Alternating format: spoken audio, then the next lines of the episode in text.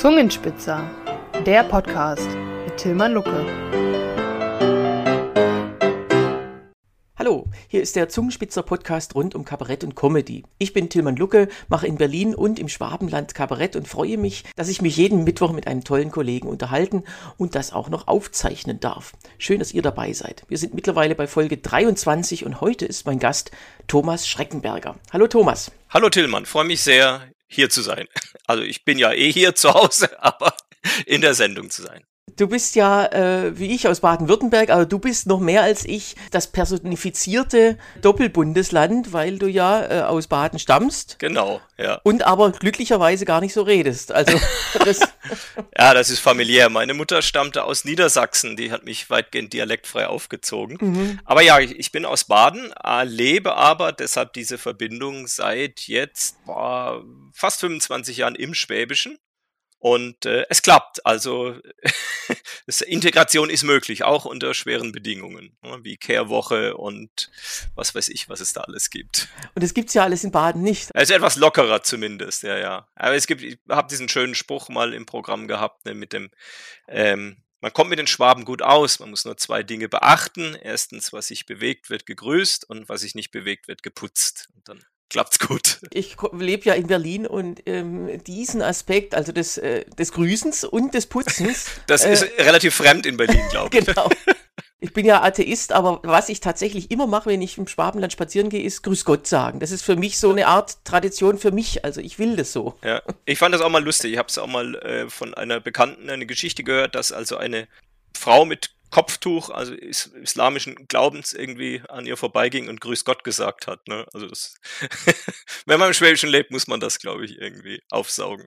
Ja, ähm, du bist äh, gelernter Lehrer und ich stelle mir so vor, wenn man sagt, heute haben wir den Schreckenberger, das ist ja eigentlich schon so, ähm, das könnte bei bei Theo Lingen in solchen Theo Lingen-Filmen, das ist Herr, Herr Dr. Schreckenberger. ja, ja. Also ich meine, es ist schon sehr lange her jetzt. Ich bin tatsächlich jetzt äh, 2007 aus dem Lehrerberuf ausgestiegen, um hauptberuflich Kabarett zu machen. Aber habe tatsächlich neun Jahre äh, unterrichtet vorher. Und es war lustig, weil ein, als ich damals nach dem Referendariat an die Schule kam, hat mir eine Kollegin, deren Klasse ich übernommen habe, berichtet. Sie hat gesagt, nach den Ferien bekommt ihr dann einen Herrn Schreckenberger. Und die Schüler waren dann etwas eingeschüchtert und meinen, ob der auch so schlimm wäre, wie er heißt. Aber ja, bin doch weitgehend dann ganz gut mit den ja, eigentlich müsste man so jemand, so einen Kollegen wie zum Beispiel den Matthias Egersdörfer, den könnte man Schreckenberger nennen. Ja, würde ich auch nicht als Lehrer empfehlen. Also sehr netter, sehr netter Mensch, ne? aber als Bühnenfigur. Ja, aber das ist ja äh, interessant, dass du tatsächlich diesen Schritt gewagt hast, dann mit dem Lehramt aufzuhören. Und ähm, ich merke das auch immer wieder, wenn ich, äh, wenn ich so ähm, ja, Seminare mache mit äh, Kabarettanfängern oder Fortgeschrittenen, äh, wenn die in irgendeinem Beruf feststecken, festangestellt. Ähm, dann ist es ganz schwer. Also wenn die Riesentalent haben und auch vielleicht schon Auftritte und es denen richtig gefällt, dann ist das eigentlich so eine, so eine Riesenüberwindung ähm, und viele machen es eben auch nicht, äh, damit aufzuhören und sich dann ganz zu konzentrieren auf das Kabarett, weil so halb, ja, das, das kann man alles machen, aber dann kommt man eben auch nicht vom Fleck. Ja gut, das war damals auch die Frage. Also es hat sich dann halt immer ein bisschen mehr gesteigert mit Auftritten und dann war wirklich die Frage, äh, fährst du es zurück, machst es als kleines Hobby äh, oder versuchst du nochmal einen Schritt weiter zu gehen? Und ich hatte damals, war das noch möglich, das unheimliche Glück, dass ich mich beurlauben lassen konnte. Also ich war verbeamtet, äh, aber damals gab es noch nicht diesen extremen Lehrermangel wie heute, wo kaum einer noch rauskommt, wenn du mal drin bist. Äh, da konnte ich mich beurlauben lassen. Das ging relativ problemlos und äh, habe das auf sechs Jahre ausdehnen können. Das heißt, in der Zeit hätte ich jederzeit wieder an die Schule zurückkommen können. Nach den sechs Jahren hat sich dann Gott sei Dank so weit etabliert, dass ich problemlos sagen konnte, Leute, das mit der Schule versucht's mal ohne mich weiter. Ihr habt jetzt sechs Jahre geschafft und ich habe sechs Jahre auf der Kabarettbühne geschafft und äh, habe mich dann entbeamten lassen, was auch selten vorkommt, aber da hatte man so eine gewisse ja. Sicherheit dann schon. Ja, als Kabarettist ist man ja auch irgendwie Staatsdiener, nur wird das finanziell leider nicht honoriert. ich habe aber auch mal den Kleinkunstpreis Baden-Württemberg bekommen. Das ist der einzige Preis, der äh, direkt von einem Bundesland verliehen wird. Also von daher, mhm. äh, so ein bisschen war ich dann schon noch auf der, auf der Payroll sozusagen. Apropos Preis, also wenn man sich deine Preise anguckt, die du äh, schon gewonnen hast, dann denkt man, äh, sind überhaupt noch Preise für andere Kollegen übrig? Aber du hast ja zum Glück netterweise den jeweils nur einmal gewonnen.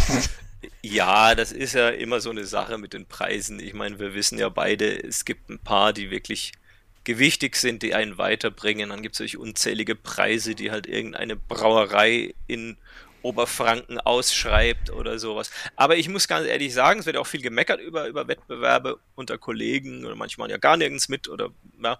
Ähm, ich, ich fand es nicht schlecht, also gerade so in der Anfangszeit, weil man einfach in Gegenden kommt oder mal in einem Theater wenigstens 20 Minuten spielen kann, in das man sonst nicht reinkommt und sich da präsentieren.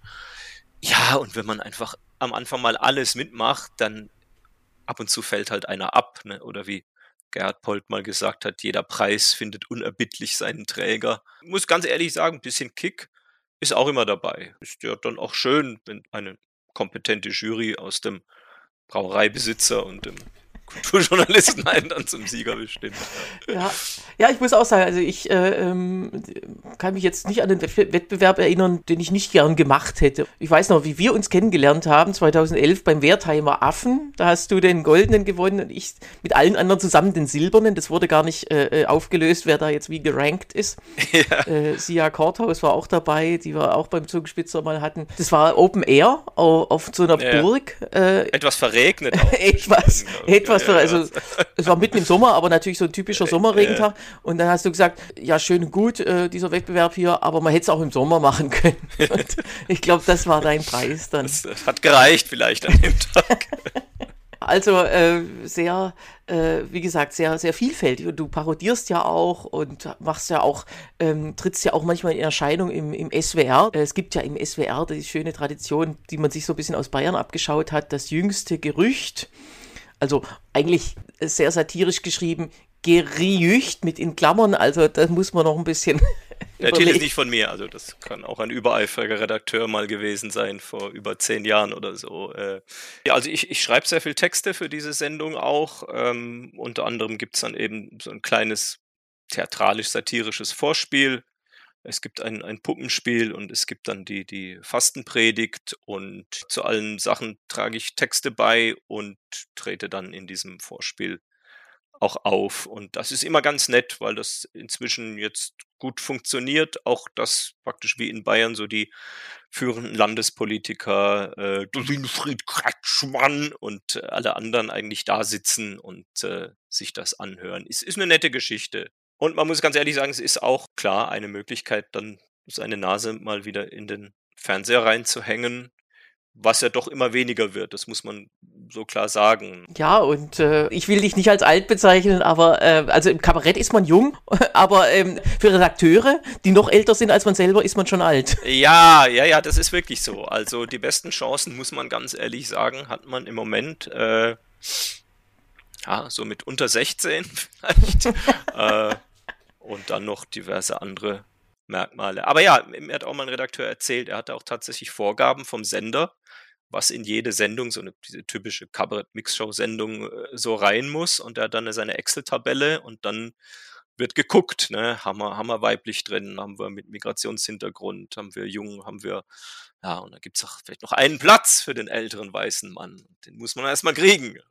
Wie gesagt, das Kerngeschäft ist eh äh, die Bühne und da bin ich ganz glücklich, dass das nach Corona jetzt so wieder einigermaßen funktioniert. Wir hatten ja äh, äh, uns getroffen dann beim Zungenspitzer in, in Adelsheim das war ja auch vom Bund finanziert, genau. Neustart Kultur. Das war ja tatsächlich so eine Ausnahme. Wegen Corona, hat, äh, laut Grundgesetz ist ja eigentlich verboten und wegen Corona, das war ja super und jetzt dürfen wieder die Länder Kultur finanzieren. Als äh, Künstler oder als jemand, der überhaupt mit Bürokratie zu tun hat, äh, weiß, man, weiß ich gar nicht, warum man überhaupt Fan vom Föderalismus sein kann.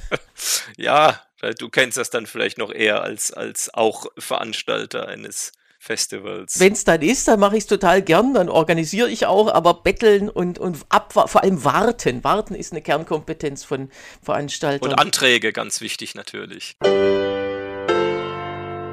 Alles schon erlebt. So, dann kommen wir doch mal zu unserer Rubrik Alles schon erlebt.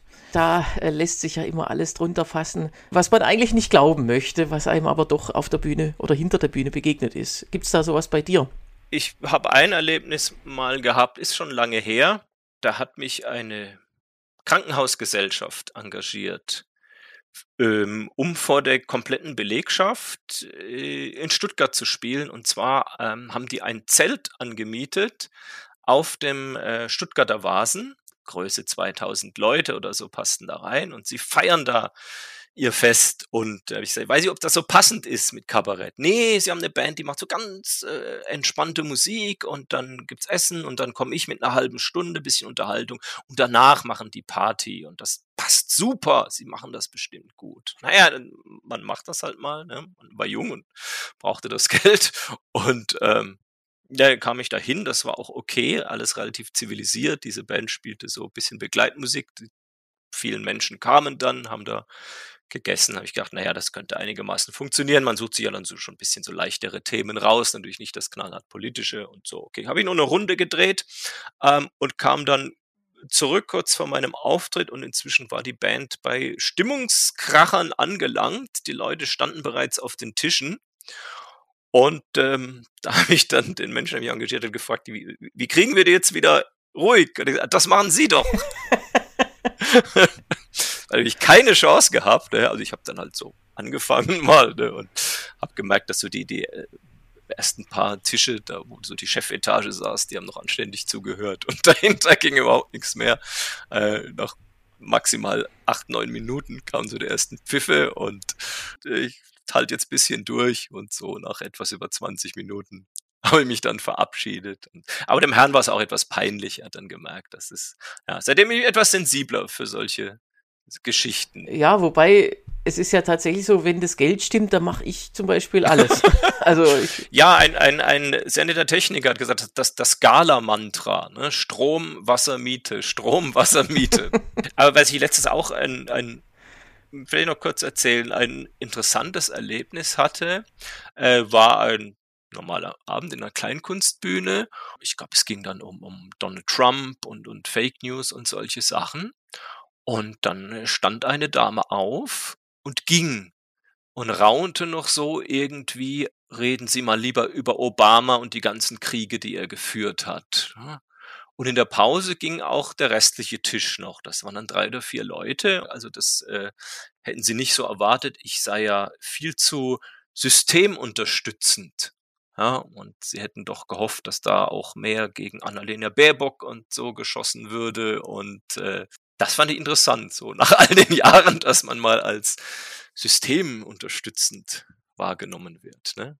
Ja, wobei, wenn das System, wenn die Demokratie damit gemeint ist, dann, dann sehr gerne, habe ich gesagt. Finde ich auch, dass es in den letzten, vor allem seit dem äh, äh, russischen Angriff auf die Ukraine, ähm, ja mehr geworden ist, diese Leute, die sich halt von diesem Konsens verabschieden, dass man andere Länder vielleicht einfach in Ruhe lässt. Weil die sagen ja, ja die Amis äh, haben ja, wollen ja die Ukraine für sich haben. Ja, ja, ja. Und es war ja alles geplant. Genau. Russland ist provoziert worden. Aber das Schöne finde ich ja, das einzig Tröstliche bisher, ne, dass, dass in den USA eine Regierung ja durchaus auch mal abgewählt werden kann. Ne? Was ich mir in manchen anderen Staaten relativ schwierig vorstelle. Warum kommen die überhaupt zu uns? Also die, die denken, oh, jetzt geht es hier gegen Amerika oder gegen oder gegen die Baerbock. Das ist ja auch so eine Zielscheibe. Ja, ja, total. Direkt nach Ricarda Lang. Ne? Das ist ja dann das. Fast keiner kann drei Aussagen von Ricarda Lang aufzählen, die ihn irgendwie so triggern. Aber das sind so Zielscheiben, die natürlich auch ja, von gewissen Gruppen dann lanciert werden. Als die äh,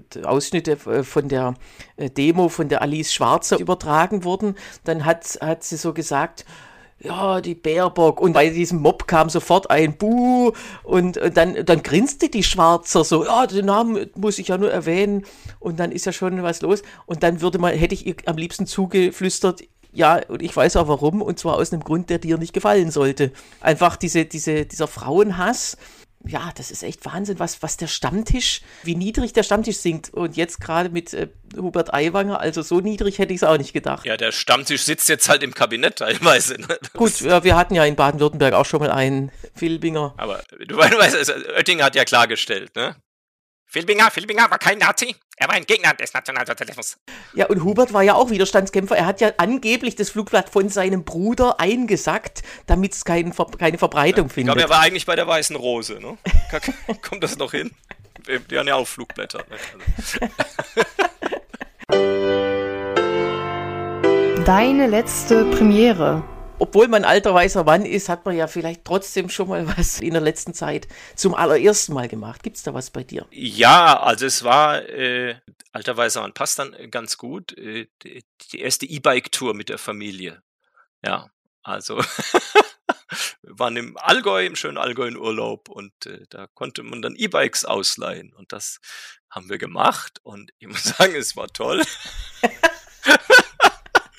Irgendwann hat man ja, dann gibt man seinen Stolz halt ab und sagt, ah ja, ist doch auch mal schön, wenn man hier dann den Akku dazu schaltet und den Berg ein bisschen leichter hochkommt. Ja, also ich habe das auch ein einziges Mal bisher gemacht, äh, äh auch in so einem Hotel, wo man es leihen konnte und das war geil. Also ist wie eine Droge eigentlich. Ja.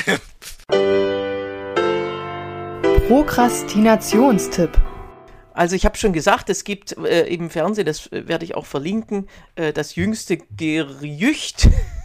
Und äh, da bist du beteiligt als Autor und als Mitspieler. Und äh, ja, dein aktuelles Programm? Äh, nur die Lüge zählt. Also auch dieses Thema Fake News, Verschwörungstheorien. Und jetzt demnächst ist dann meine Sommerpause auch wieder rum. Ja, apropos rum, Thomas Schreckmerger, vielen Dank. Das war's leider auch schon wieder. Ich bedanke mich bei dir und wir sehen uns sicher beim nächsten Wettbewerb irgendwann mal wieder auf der Bühne, wo du dann Platz 1 und ich höchstens Platz 2 kriege. Na, das geht nicht mehr so viele. Ich habe jetzt alle durch. Okay. Ja, vielen Dank fürs Gespräch und vielen Dank äh, allgemein für deinen Einsatz für die Kleinkunst, ob das in diesem Podcast ist oder natürlich beim Zungenspitzer Festival. Ähm, ganz toll. Vielen Dank. Vielen Dank. Freut mich. Bis bald. Tschüss. Ciao.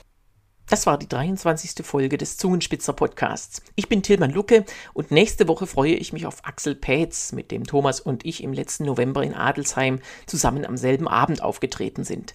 Diesen Podcast könnt ihr jede Woche hören. 15 Minuten witzig, persönlich und kompakt. Und immer mittwochs. Aber, und das sei hier für alte weiße Leute endlich mal dazu gesagt, nicht nur mittwochs. Die Folge ist nämlich ab diesem Tag durchgehend und für alle Zeiten im Internet zu hören. Es freut mich auch, wenn ihr mal in alte Folgen reinhört, falls ihr den Makel habt, noch nicht von Anfang an dabei zu sein. Den Podcast findet ihr unter www.zungenspitzer.de-podcast und auch sonst überall. Schreibt mir, wenn euch etwas unter den Nägeln brennt oder ihr Tipps für die nächsten Folgen habt. Das geht unter podcast.zungenspitzer.de. Bis zum nächsten Mal.